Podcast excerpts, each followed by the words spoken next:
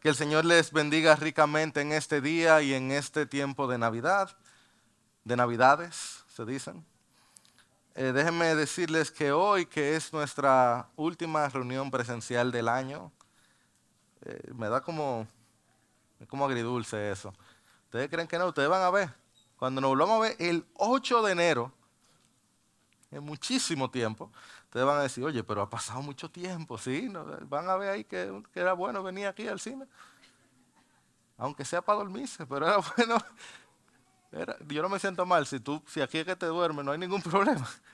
Yo no me siento mal, yo no sé el Señor, pero yo no, yo no me siento mal. Pero de verdad, siendo honestos, yo me siento tan agradecido del hecho de que en estos nueve meses el Señor ha bendecido tan sustancialmente Piedra Angular.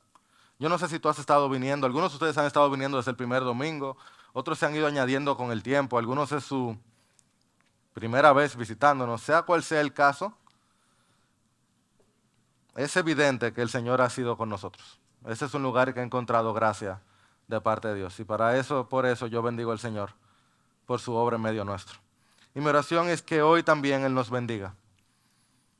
Y una manera muy evidente que Él lo va a hacer es que vamos a poder abrir su palabra, vamos a estar leyendo de la escritura.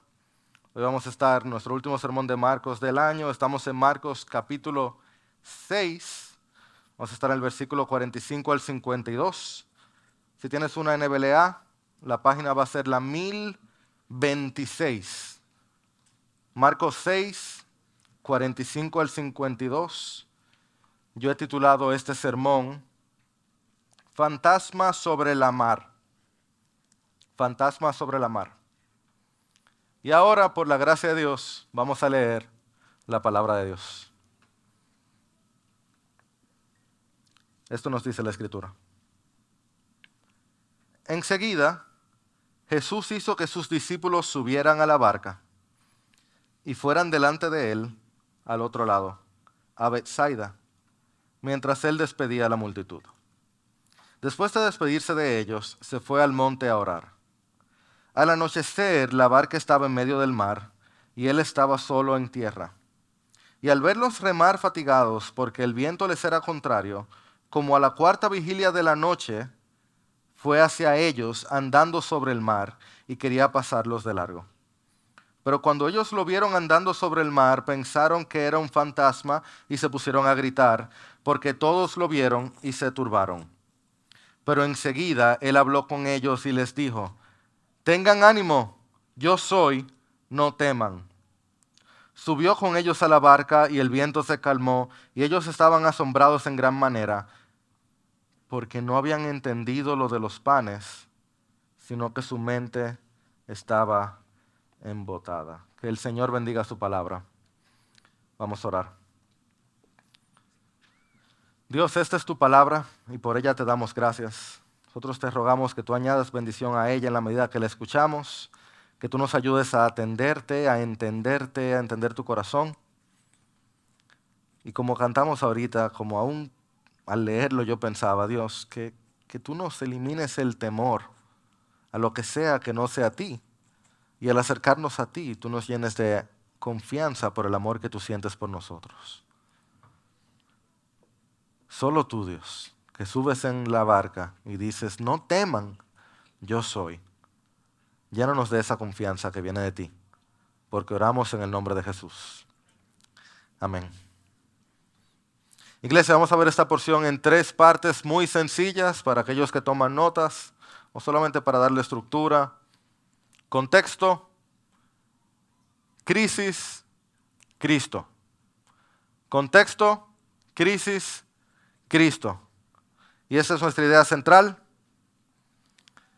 Cuando los discípulos de Jesús atraviesan una tormenta, Él no solo está atento a lo que va a ocurrir, Él viene a socorrernos. ¿Listos? ¿Les parece? Empecemos con el contexto entonces. Hace un par de semanas vimos uno de los eventos más asombrosos de la vida de Jesús. ¿Alguien recuerda? No, un millón de pesos al que me lo diga. Los cuatro evangelios lo presentan. Anda, no, no entendí. No, entendí, lo siento. Es la alimentación de los cinco mil. Recuerdan, los cinco mil hombres. Resulta que Cristo se iba a preparar un, un descanso, un retiro espiritual para sus apóstoles. Todo iba súper, pero apareció un grupete de gente, cinco mil hombres. Habrá que ver cuántas mujeres y niños. Y los discípulos, molestos porque ellos tenían su retiro armado, le dicen, Cristo, manda a esa gente para su casa. Y Cristo le dice, alimentenlo. Y lo que pasó ahí fue tan importante que todos los evangelios hablan de ello porque Cristo primero los alimenta con la palabra y si eso no es suficiente, los alimenta a todos con panes y peces. Prepara ese banquete. Y entonces es que nos encontramos con nuestro pasaje. Eso es inmediatamente después, a tal punto que el versículo 45 usa el título de nuestra serie. Acuérdense que en, español como que le cambian la palabra, pero es lo mismo. Y al instante Jesús hizo que sus discípulos subieran a la barca y fueran delante de él al otro lado, a Bethsaida, en lo que él despedía a la multitud. Se despide de ellos y se va al monte a orar. Y aquí dos cosas a notar brevemente. La primera, Cristo los envía a Bethsaida y él se encarga de despedir a la multitud. Y yo siento que tengo que mencionarles esto porque se van a acordar de mí quizá el año que viene, el 8, cuando volvamos a Marcos. Falta mucho tiempo para eso. Pero los discípulos no llegan a Bethsaida. Ellos salieron para Bethsaida, Cristo los mandó para Bethsaida, pero ellos no llegan a Bethsaida. ¿Por qué ustedes creen? Porque se armó un lío porque se armó un problema. O sea, Cristo los mete en el bote, literalmente dice, los hace subir en el bote, pero el bote se encontró de frente con una tormenta o con un viento muy recio, reacio, muy fuerte, y los lleva para otro lugar. Lo vamos a ver. Lo lleva para otro sitio, un sitio importante. Pero lo otro que quiero que vean aquí en esos primeros dos versículos, lo acabo de mencionar, Cristo los hace subir a la barca.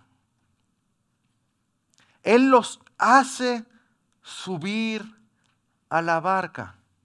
¿Cuántas tormentas hemos visto en Marcos ya?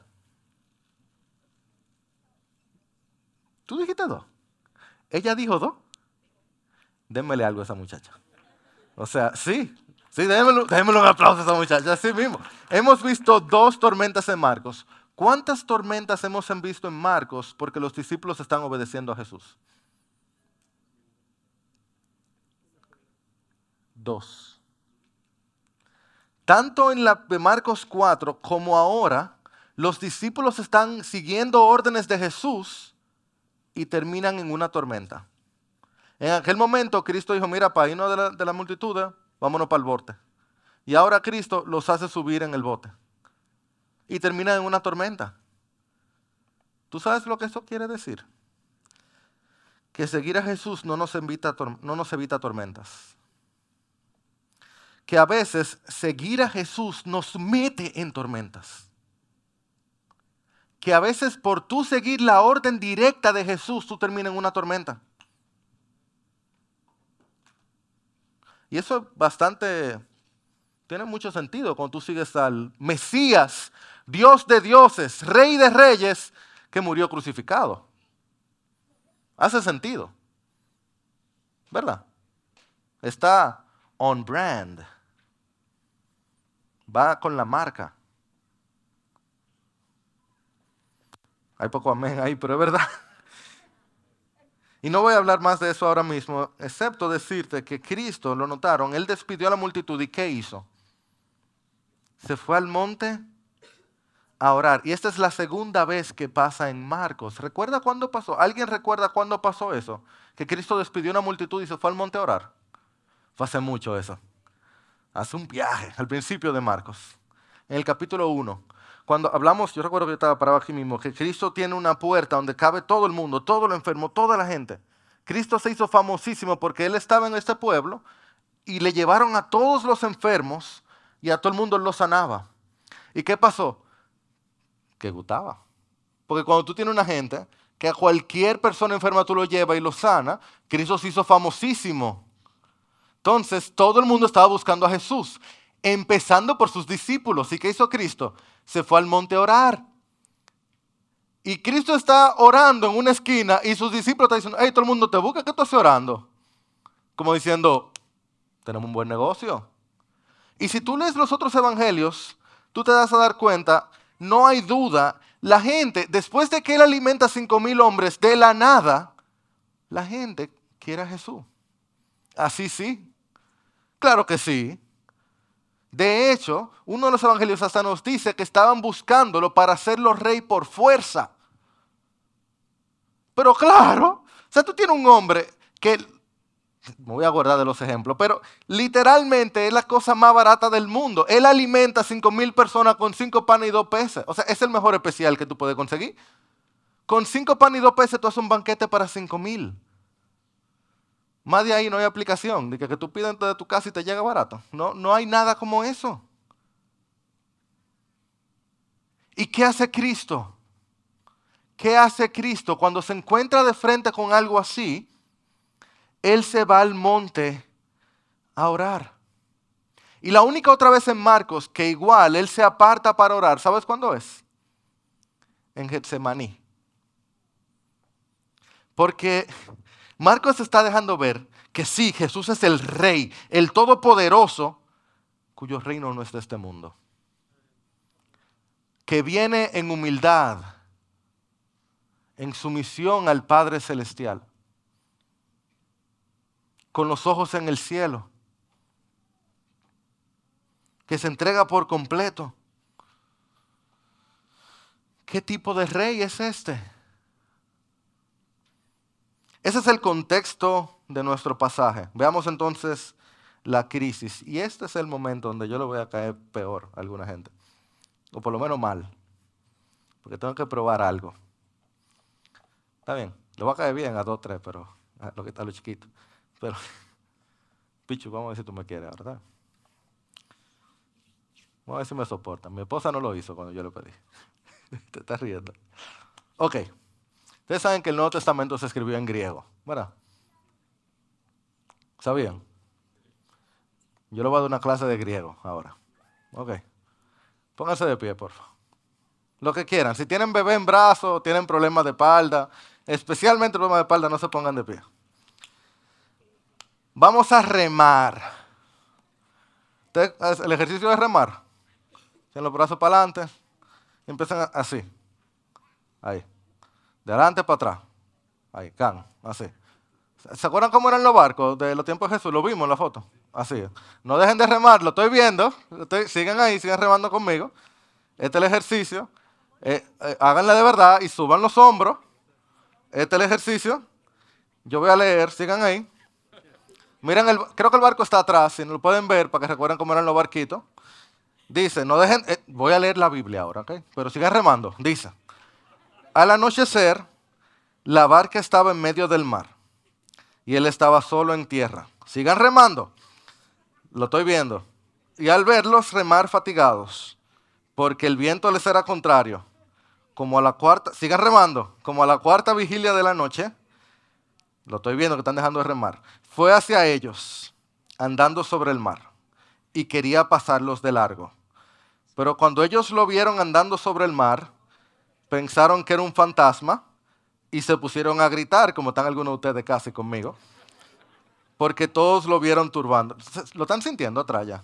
En los hombros, ¿verdad que sí? Hace rato. ¿Se quieren sentar ya? Está bien, siéntanse, siéntanse. Ok. Siéntense un momentico ahí. ¿Dónde? Aquí lo sientan. Ahí. Un ching aquí atrás. Un ching en los trices también algunos. Si están, están mal de los trices si lo están sintiendo. Nada más diciéndole, si lo sienten ahí atrás, tienen que hacer una lagartija este año, por lo menos. La cuarta vigilia que aquí se menciona, que es cuando Cristo va hacia ellos, es entre las 3 y las 6 de la mañana. Tú sabes lo que es eso, ¿verdad? Ese momento. Totalmente oscuro.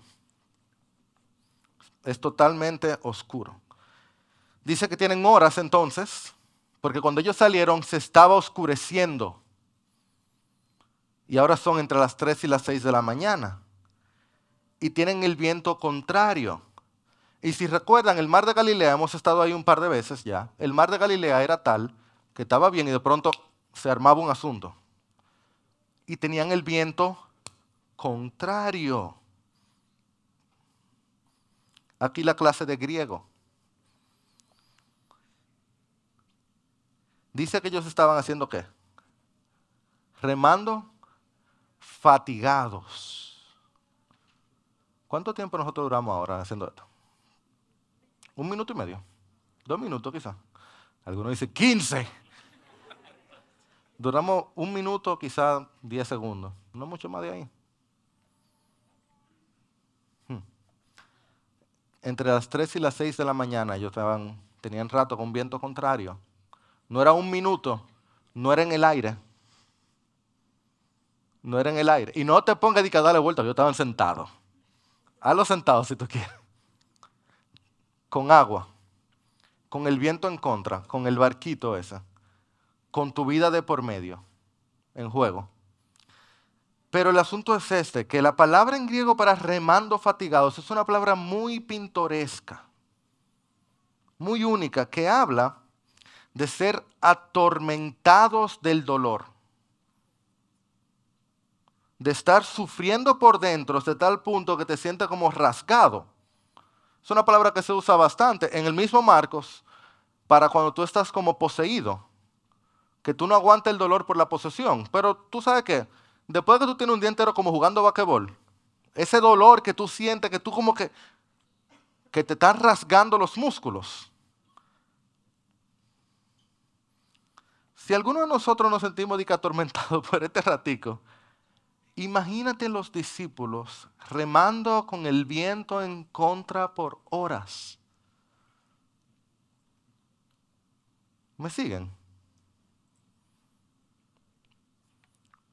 En medio de la noche. En medio de la noche. O sea, sin ver tierra. En, en la barquita pequeñita. Qué desastre. Qué dolor. En Marcos como en la vida, la ausencia de Cristo es la presencia de angustia. Cuando Cristo no está, los problemas vienen. Siempre en Marcos, siempre en tu vida y la mía. Cuando Cristo no está, los problemas vienen. Pero,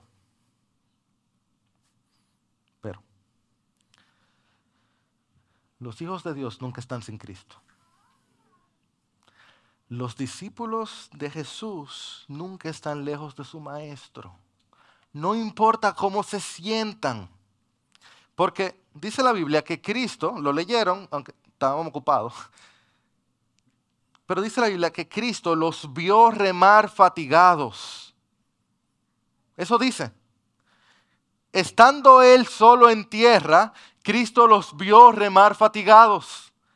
O sea, Cristo estaba no sé a cuántos kilómetros y él los vio. En medio de la oscuridad, tres de la mañana, él los vio. A lo lejos, él los vio. Desde lejos, él los vio. Él estaba solo, ellos no. Él estaba con ellos. ¿Y tú sabes qué pasa? Que Cristo los ve remando fatigados. Él está solo orando, él está bien. Ellos no. Él va. Él va a socorrerlos. Él deja su comodidad, su tranquilidad, Él deja su momento de oración y va a socorrerlos. Dime si eso no te, dice algo del corazón de Jesús.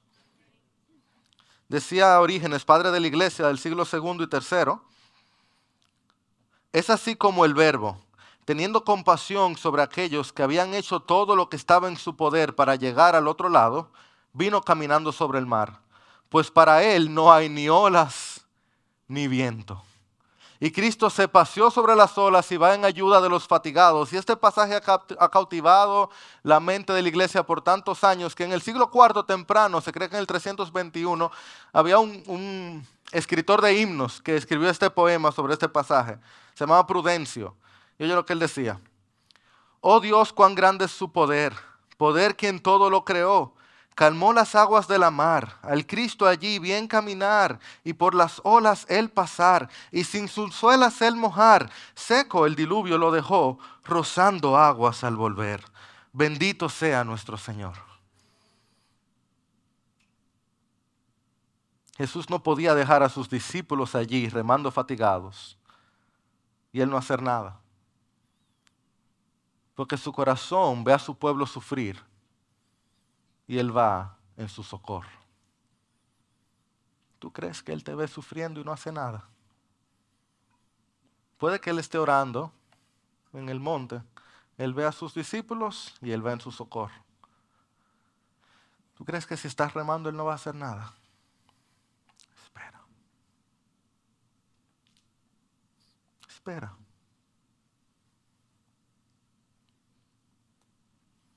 Confía.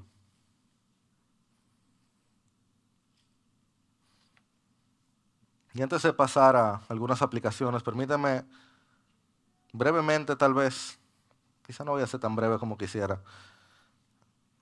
Ahí, en este pasaje, yo, quizá ustedes no tienen ese problema. Este pasaje hay un texto que es una gran dificultad para muchos. Dos. Y yo decía, hablaba con Pati, ¿lo tratamos? Yo, sí, sí, trátalo. Yo creo que lo voy a tratar rápido, ¿ok? Porque lo voy a leer otra vez. Dice, al verlos remar fatigados, porque el viento les era contrario, como la cuarta vigilia de la noche, fue hacia ellos andando sobre el mar y dice, y quería pasarlos de largo. ¿Cómo que quería pasarlos de largo?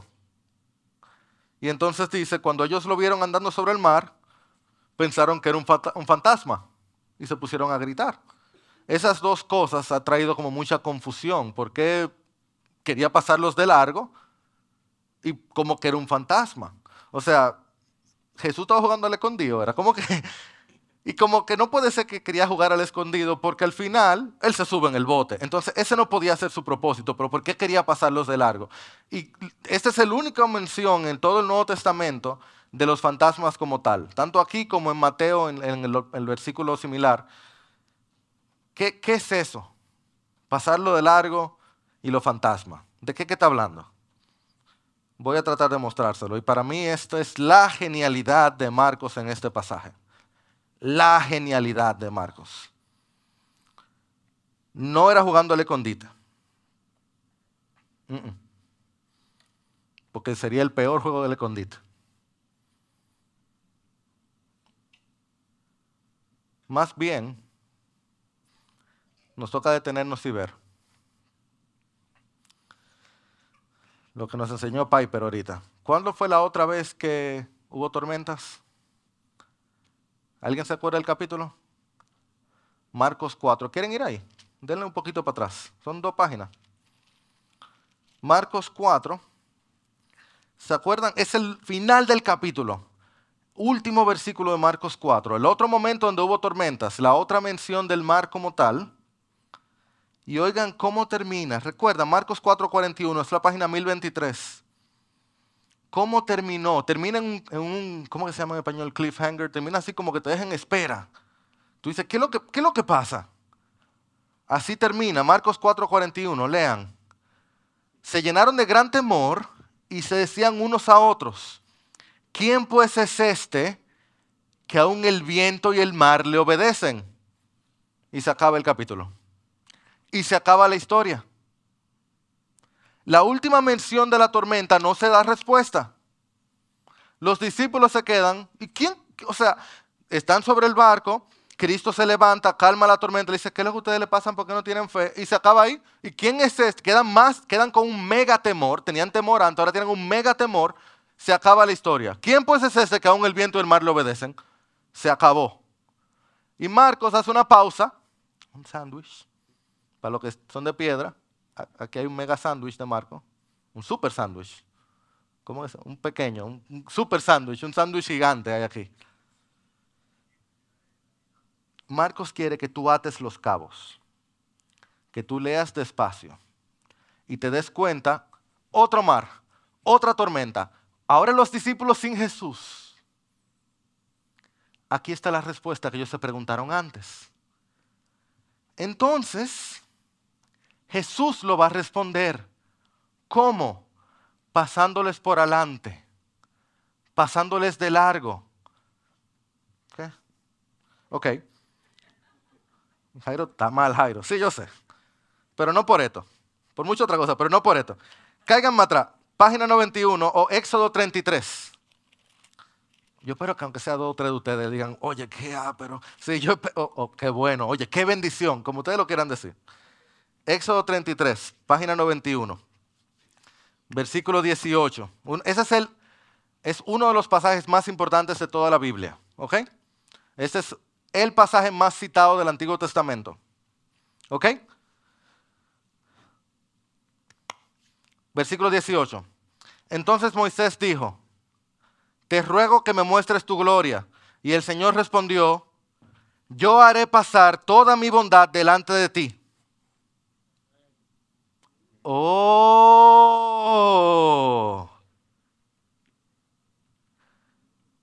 Como diría Elías, fundió.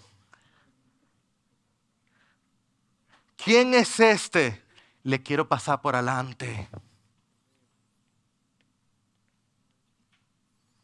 Yo le voy a pasar por adelante para que vean quién es.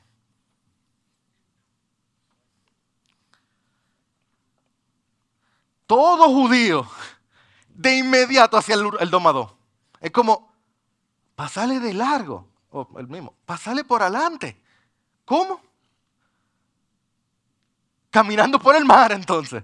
No te va a pasar por adelante para que le pique el ojo. No, no, caminando por arriba del mar es para que respondan el quién es este. Y tú quieres un pasaje todavía más. Tú, dame un chin para adelante, página 507 o Job capítulo 9. Que en la Septuaginta, la, Biblia del Antiguo Testamento en griego, tienes, ni te voy a decir, página 507, Job 9, Job 9. Oye, oye esto, oye esto. ¿Están ahí? Sí.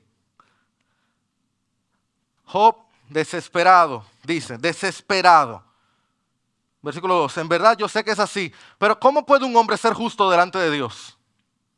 ¿Cómo? Job desesperado que lo están acusando. ¿Cómo puede un hombre ser justo? O sea, yo no puedo resolver mi problema con Dios. Es imposible, yo no puedo. No hay comparación entre Dios y nosotros. Yo no voy a poder resolver mi problema con Dios y empieza a hablar de todo lo que Dios es, de todo lo que Dios hace, el rango que Dios tiene, el rango que Él tiene. No hay comparación entre Dios y yo. Versículo 7. Mira, te voy a dar un par de ejemplos de quién Dios es. Él, el que, el que versículo 7, el que, el que manda el sol que no brille. Vamos a ver eso después. Y pone sello a las estrellas. Versículo 8. El que solo extiende los cielos y anda sobre las olas del mar. ¿Cómo? ¿Quién es el que anda sobre las olas del mar? Jairo, tú estás forzándola. Está bien, perdón. me pasé. Versículo 11. Si él pasara junto a mí, no lo vería. Si me pasara adelante, no lo percibiría. En griego las mismas palabras.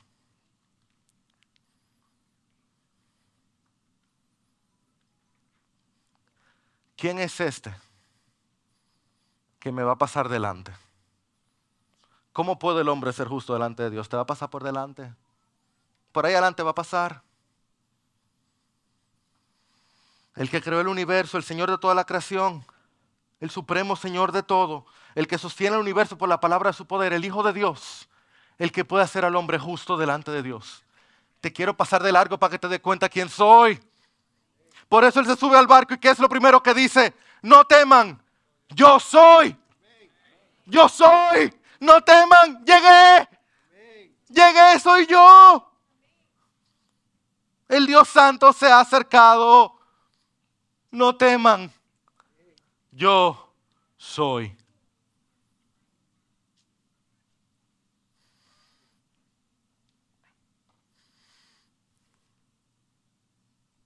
Es nuestro Señor. Bendito sea el nombre del Señor. Y ellos vieron un fantasma. Algo muy común en el mundo greco-romano, aún en Israel, atribuirle a fantasmas cualquier aparición sobrenatural que tú no podías comprender. No tan común entre los judíos, pero no increíble tampoco. Si no lo entiendo, un fantasma tiene que ser. No muy diferente a hoy. Creer en lo que sea, menos que fue Dios. Entonces, ¿por qué creían que un fantasma? Por lo mismo que la gente cree hoy que hay fantasma. No tengo que darte una gran explicación de eso. Porque no estaban suficientemente familiarizados con Jesús a pesar de vivir con Él. O por lo que dice el versículo 52, porque no habían entendido lo de los panes, sino que su mente estaba embotada. Porque se hacía más fácil calmar la tormenta de afuera que calmar la tormenta de adentro. Y esa es una decisión de la traducción, decir que su mente estaba embotada en cualquier otro momento. Aún la misma NBLA traduce mente embotada, corazón endurecido. Es la misma palabra en el original. Cardiaporosis, corazón endurecido. Y yo entiendo por qué ellos quisieron decir mente porque es difícil decir que los discípulos tenían el corazón endurecido. Y yo no voy a decir mucho más de eso, solamente que decirte que el problema más grande que tiene Jesús con todo en el universo es el corazón duro.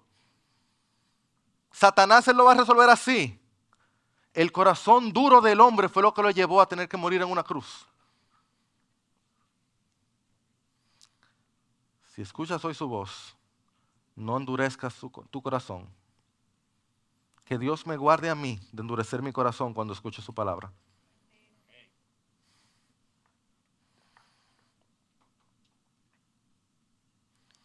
Tres aplicaciones para nosotros entonces. Vuelvan conmigo a Marcos. Tres aplicaciones de, para nosotros hoy. Lo pongo en pantalla. Con eso cerramos. Primero, Jesús no pierde de vista a sus discípulos. Segundo, la calma depende de Cristo. Y tercero, hay luz tras las tinieblas. En primer lugar, Jesús no pierde de vista a sus discípulos, ya lo vimos. Y es que Jesús está en la tierra a kilómetros y kilómetros de distancia y él está viendo cada remo, cada remo. Sabemos que los discípulos estaban fatigados porque Jesús lo estaba viendo. Iglesia, no te pierdas eso. ¡Qué locura! Tenía mucho sin decirlo. ¿Qué, locura! Jesús está en el monte orando y él está viendo cada remo de sus discípulos. Cada remo de sus discípulos. El ojo de su corazón estaba sobre el bote. Oye eso. Porque a través de cualquier oscuridad que tú estés pasando hoy, el ojo de su corazón está sobre ti. Y oye algo, Dios está soberano que Él no solamente sabe lo que estás pasando, Él lo envió. La tormenta que tú estás pasando fue enviada por Él, ya sea ordenada o permitida. Y eso es un regalo saberlo, porque eso implica que la fortaleza de las ráfagas Él la controla. Él sabe cuánto puede aguantar tu bote y cuánto puede aguantar tus brazos. Él sabe cuándo tiene que bajar la intensidad del viento porque tus brazos no aguantan más y cuándo tú necesitas seguir fortaleciendo. Así que te manda un poquito más de viento en contra, cuando te manda viento a favor. Él sabe el tipo de tormenta que necesitas, la embarcación en la que estás montadas. Y hay momentos que tú dices, pero es que está todo oscuro. Sigue remando, que Él viene. Así que cualquier cosa, si ya tú sientes que tú no puedes más, mira para el lado que Él está ahí caminando sobre las aguas. Y si no lo ves, sigue remando. Sigue remando hasta que lo veas. Sigue remando hasta que lo veas, porque el ojo de su corazón está sobre ti. Si estás en Cristo, Él siempre es fiel. Él nunca falla. Siempre nos está mirando. Estaba en el monte orando y hoy está a la diestra del Padre intercediendo. Dime si eso no anima tu corazón. Así que sigue remando. Sigue remando hasta que estés del otro lado. Segundo es que la calma depende de Cristo.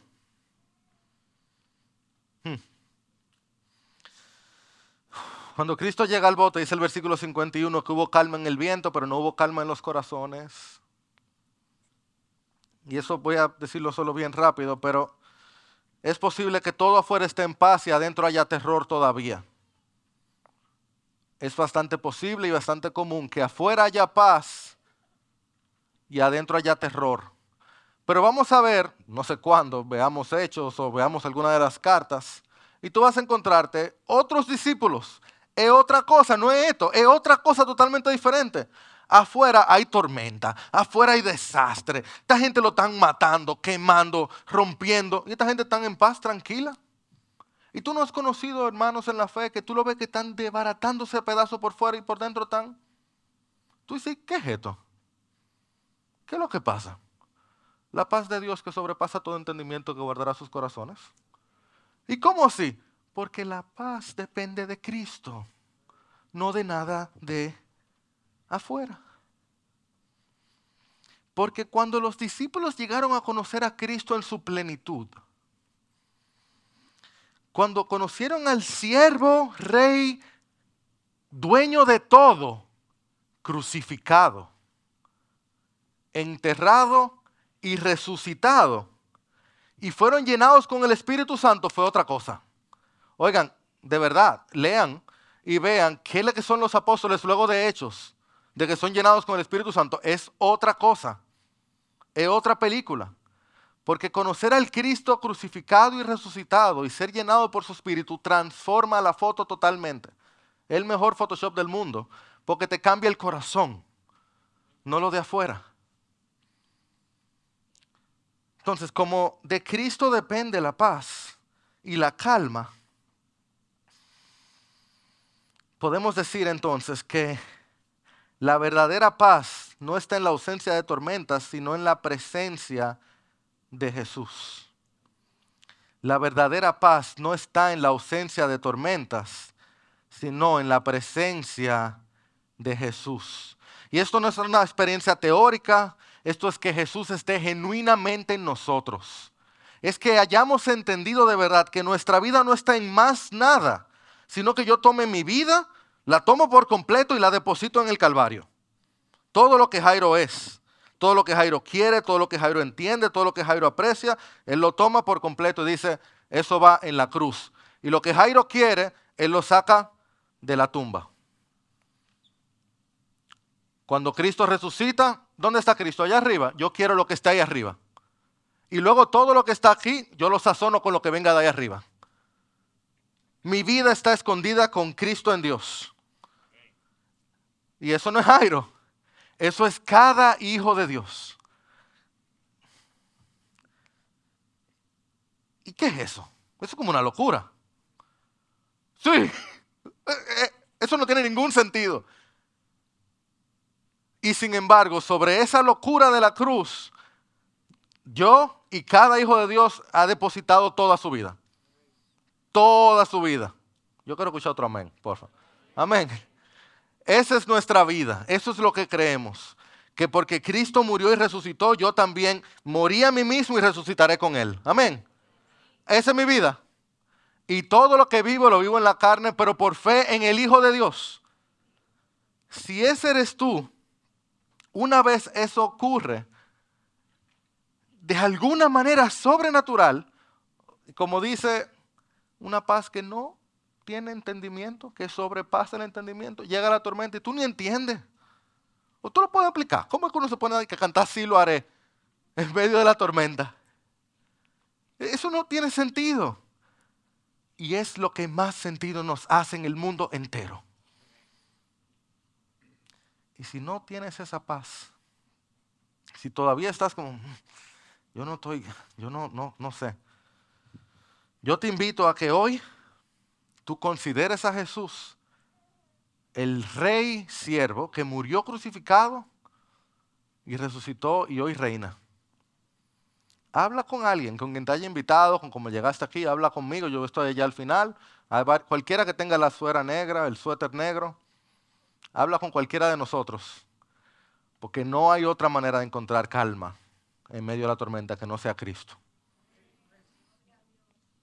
Y por último, iglesia, última aplicación es que hay luz tras las tinieblas. Porque como yo pienso en esa cuarta vigilia, yo recuerdo Isaías 9. Es como que, yo siento como que Isaías, sin saberlo, estaba profetizando a los discípulos en el bote. cuando él decía, el pueblo que andaba en tinieblas ha visto gran luz. Los que habitaban en tierra de sombra de muerte, la luz ha resplandecido sobre ellos. Porque así estaban los discípulos en total oscuridad y así ha estado la humanidad o estuvo la humanidad también en total oscuridad. Perdida, remando con lo que se pudiera, buscando calmar la conciencia y calmar la paz. El mejor de los hombres desesperado en placeres o en dioses o en religión o en lo que sea, lo que sea que calmara nuestra conciencia y nuestra ansiedad, tratando de cualquier manera de poder, tocando, hallar a Dios. Y de repente, a lo lejos se escucha un rumor. En la oscuridad aparece un rayito de luz de que nació un rey. De que un niño nos ha nacido y un hijo nos ha sido dado. De que la soberanía reposaría sobre sus hombros de que su nombre sería admirable consejero, Dios poderoso, Padre eterno, príncipe de paz. Si caminar sobre las aguas sería un milagro, ¿qué sería que el Dios poderoso y príncipe de paz aprendería a caminar? ¿Y qué sería que aquel que caminó sobre las aguas caminaría por la vía dolorosa por nosotros. Porque Él nos vio remando. Él sabía lo duro de nuestros corazones. Y Él sabía lo fuerte del viento en contra. Pero para eso Él vino. Porque en medio de nuestra angustia, y de que se nos rompían los músculos por nuestra dureza y por nuestro dolor, Él no se iba a quedar en el monte. Él vendría a socorrernos. Bendito sea el nombre de nuestro Salvador. Señor, tu pueblo te alaba, te da gracias, te exalta. Aquel que no solo nos pasó por delante si declaramos tu gloria y tu bondad, la bondad del Salvador y Redentor, sino que también, Señor, aquel que vino y subió al barco y nos dijo, yo soy, no teman. Y si subiste al barco, también subiste al madero. Bendito sea el nombre de aquel que murió en el madero. Pero tu santidad y tu poder es tal que ni la tumba te pudo detener. Así que nosotros hoy como iglesia te exaltamos, te cantamos, te alabamos y te damos gracias, Dios, por lo que has hecho en nuestro corazón y por lo digno que eres. Bendito sea tu nombre, Señor. Amén. Amén.